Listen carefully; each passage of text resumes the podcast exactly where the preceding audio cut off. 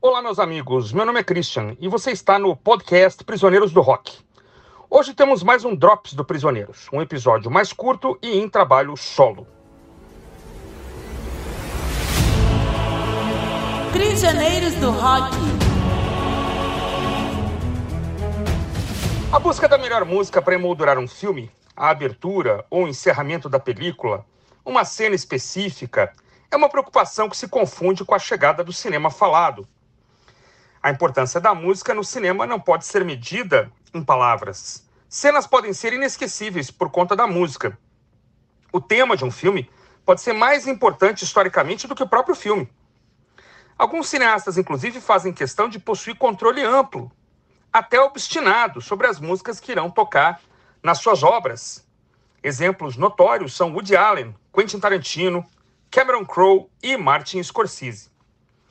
Os atuais blockbusters de super-heróis não são diferentes. Para quem gosta de música, cinema e quadrinhos, algumas cenas podem ser inesquecíveis.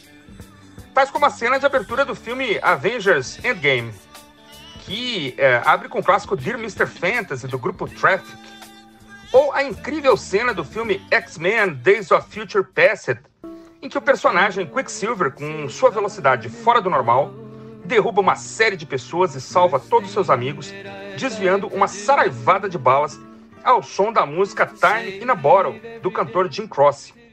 Isso para ficar em alguns exemplos, sendo que cada um, sozinho, daria um episódio dos nossos drops. Em data mais recente, até os trailers de filmes passam a receber tratamento apropriado. E os temas que ali são executados muitas vezes nem irão tocar no filme. Lembremos que no trailer dos desenhos Vida de Inseto e Peanuts the Movie, o famoso desenho do Snoopy, aparece a música Baba O'Reilly, clássico do The Who, que não consta das trilhas sonoras oficiais. Isso ocorreu também neste maio de 2021, com o trailer da mais nova criação dos estúdios Marvel, Eternals, a qual vem emoldurada, aliás, eu diria, edulcorada, por uma bela canção chamada The End of the World, executada pela cantora Skeeter Davis.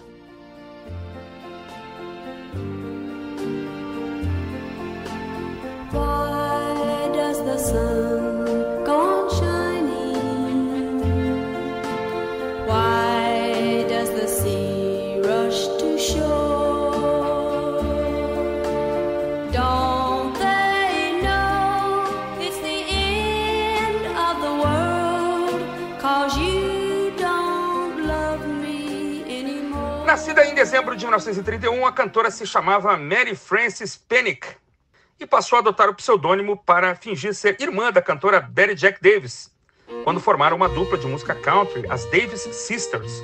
A dupla, com relativo sucesso e conseguindo chamar cada vez mais a atenção da mídia, acabou abruptamente após um acidente de automóvel, após um show, matar Betty Jack e quase tirar a vida da própria Skeeter, o que aconteceu em 1953.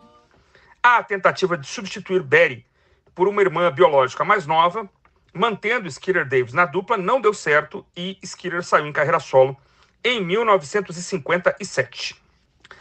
Composto pela dupla Arthur Kent, que escreveu músicas para Paul Anka e Nat King Cole, e Sylvia Dee, que escreveu letras para filmes de Elvis Presley e para Willie Nelson, o grande sucesso de Skeeter Davis é, sem dúvidas, The End of the World, que foi lançado em 1963, vendeu um milhão de cópias e chegou a, em destaque em paradas de country, pop e até rhythm and blues, sendo uma das primeiras vezes em que isso aconteceu, né, no mercado sabidamente é, sectário. Né?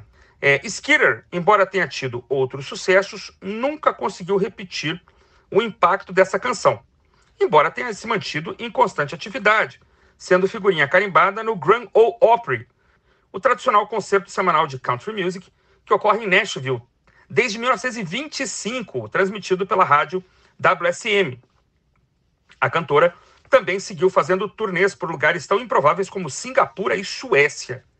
Em 1988, começou a ter problemas com câncer de mama.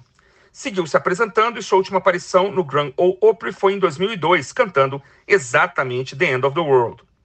Uma metástase tirou sua vida em 2004 aos 72 anos de idade.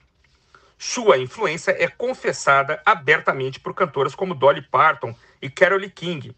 Eu, da minha parte, tenho certeza que cantoras como Cher, Christine McVie, Emily Harris e Debbie Harry têm a cantora em suas playlists.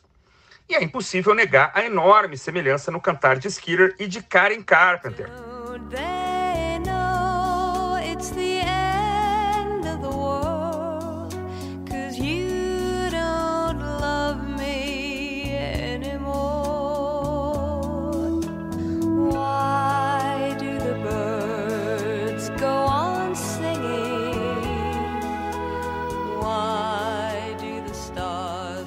A qual inclusive regravou The End of the World para a banda, né, a sua banda The Carpenters. Algo que foi feito também por Terry Smith e por Susan Boyle. E agora, quase 20 anos após a sua morte e quase 60 anos após a gravação original, The End of the World, citada por Lou Reed e Lana Del Rey como uma de suas canções favoritas de todos os tempos, está eternizada na trilha sonora do trailer do novo filme da Marvel. Bom, eu fico por aqui. Siga o Prisioneiros do Rock no Instagram e fique de olho também nos novos episódios que vão ao ar todos os sábados. E também nos drops que podem aparecer a qualquer momento. Tchau!